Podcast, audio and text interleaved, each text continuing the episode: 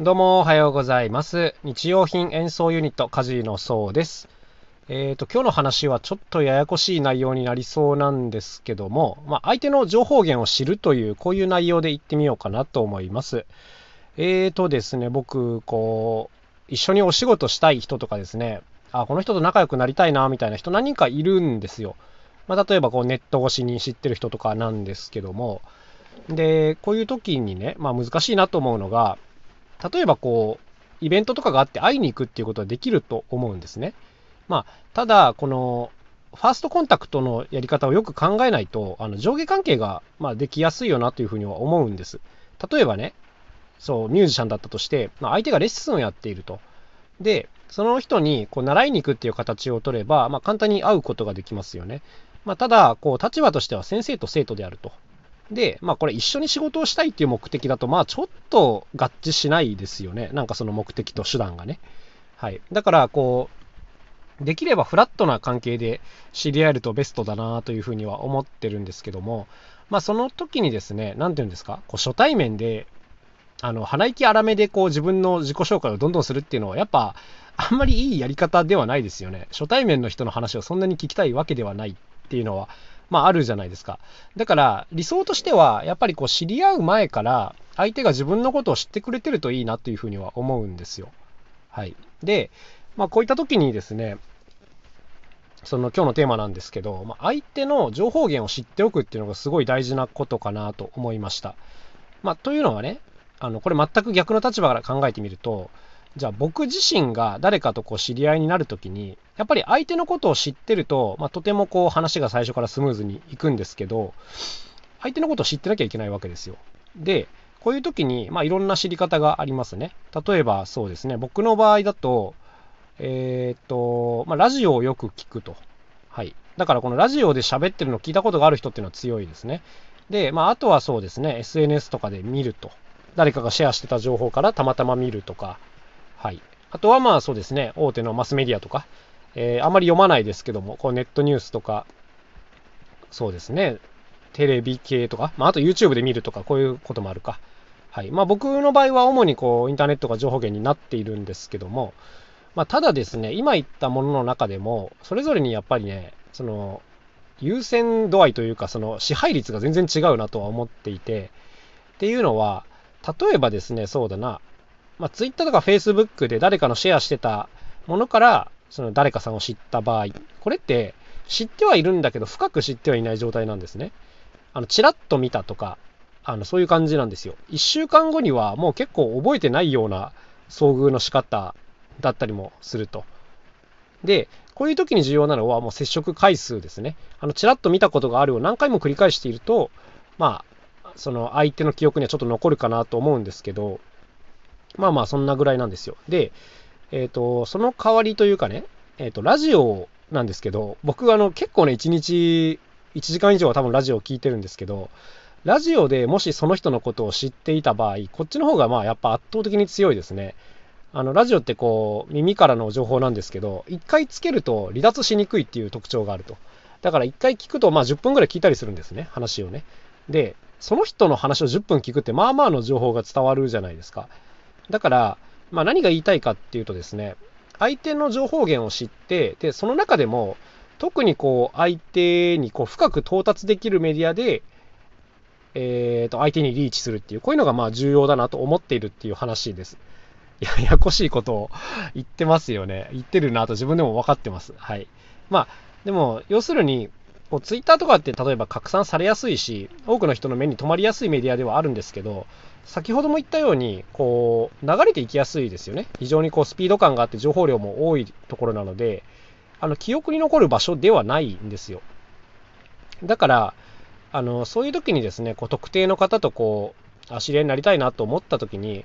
あの、ツイッターでたくさん見てもらうっていうのはあんまりいい手法ではなかったりしますよね。で、じゃあどうするかっていうと、まずその相手がどこから情報を得ているかっていうのを知っておく必要があるなと思います。これちょっと難しいとこだなと思いますけど、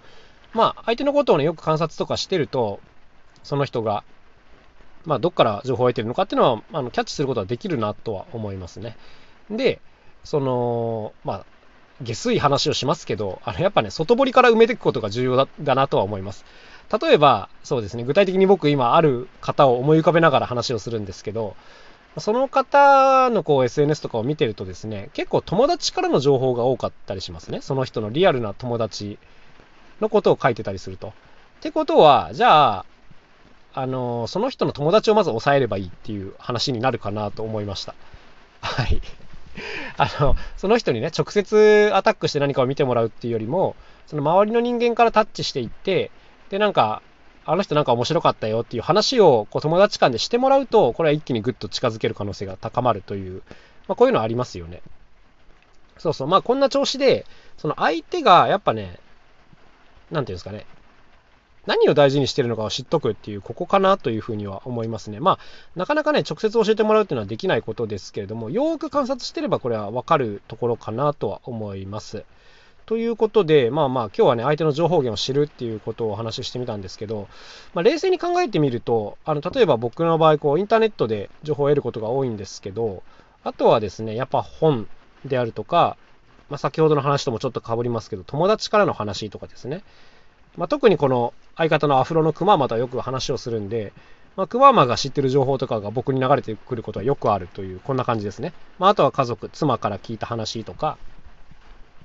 まあまあそういったところが情報の入り口になってるわけですけども、まあ、もしね、こういう人たちが、あの、あれ面白かったよって言ったら、やっぱ結構な確率で、これは信用しますしね。だから、この辺から抑えていくっていうのが大事なんかなと思いますね。なんかあの、下水、やらしい話をしてるなと思うんですけど、やっぱりね、こう待ってるだけではね、なかなかこう、つながりたい人とつながるっていうのは難しいなと思うんですが、ただ直接闇雲にってうまくいくかというとうまくいかない確率の方が高いなと思うのでやっぱりこういう外堀埋める作戦はね あの結構大事なんじゃないかなと思います。はい。あのだから僕たちもですねこうとにかく露出すればいいっていうもんではないっていうまあこういうところなんですよ。例えばそのツイッターでバズるとかあのテレビに出るとかになると多くの方の目に触れますが、まあ、本当にこういうのはねあの回数重ねないとあんまり意味がないんです。うん、たった一度何かがあったとしても、まあ、ほとんど意味がないっていうのはよく分かっているんですね。はいまあ、それに対して、先ほど言ったような、まあ、友達を抑えるとか、例えば相手がね、音声をよく聞く人であれば、音声を抑えるっていうのはすごい重要なことだと思います。はい。ツイッターで流れてきた情報なんかこう10秒ぐらい見て終わりですけども、音声で相手がつかめればね、相手の時間を10分こう取れるというふうになるので、まあ、これはめっちゃ大きいですよね。はい。だからこう、いかにこう、相手のなんて言うんですかね、目を引きつけられるか、で、長い時間引きつけられるか、まあ、ここかなというふうには思っています。まあ、下世話な話ですね。はい。まあでもね、こういうこともね、考えていかないとね、やっぱ待ってるだけじゃ本当ダメだなと思うので、はいはい。まあこんなところです。で、この情報源っていうことに関しては、まあここから余談なんですけど、僕ね、結構やっぱ人間ってこう人の意見に左右されやすい生き物だよなと思ってて、うーん、なんか、人から聞いたことがそのまま自分の意見になっちゃうような場面って、まああると思うんですよ。自分がよく知らない事柄に関して、うん、なんか他の人がさもそれらしい意見を言ってると、なんか、それを自分の頭で考えたような気分になってしまうことって結構あるなと思ってるんですね。で、まあこれは危険なことでもあるんですけども、やっぱりあの、うまく使いこなせればこれは重要な力だなと思ってて、まあ本人がどう思うかっていうのもすごい、あ、すごいって言っちゃった。すごい大事なところなんですけども、周りの人間がどう言ってるかが重要な場面っていうのは結構あるなと思っています。はい。まあ、あまたちょっとさらに下水ことを言っちゃいそうになったんで、まあこれぐらいにしておこうかなと思うんですけども、はいはいはい。まああの、そんなことを考えているというそういうお話でございました。まあ、やっぱりね、そうですね、直接連絡してくる人で、あまりいい印象の人って、ぶっちゃけそんないない気がしますね。なんかちょっと押し付けがましいというか、はい。まあそういうことが多かったなと思うので、あの、こういった周りから埋めていく作戦を考えてみるといいんじゃないでしょうか。まあ相手のことについて調べるっていうのはね、とても大事なことだと思うので、まあこの辺外さずにやっていけたらいいかなというふうには思います。ということで今日は相手の情報源を知って、で、相手とお近づきになるという、こういうお話をしてみました。まあ何かの参考になれば幸いでございます。えー、すいません。今日もですね、雨の車中で撮っていて、雨の音がバラバラうるさかったかもしれませんが、はい。すいません。今日もじゃあ頑張っていきたいと思います。また明日お会いしましょう。さようなら。カジーノそうでした。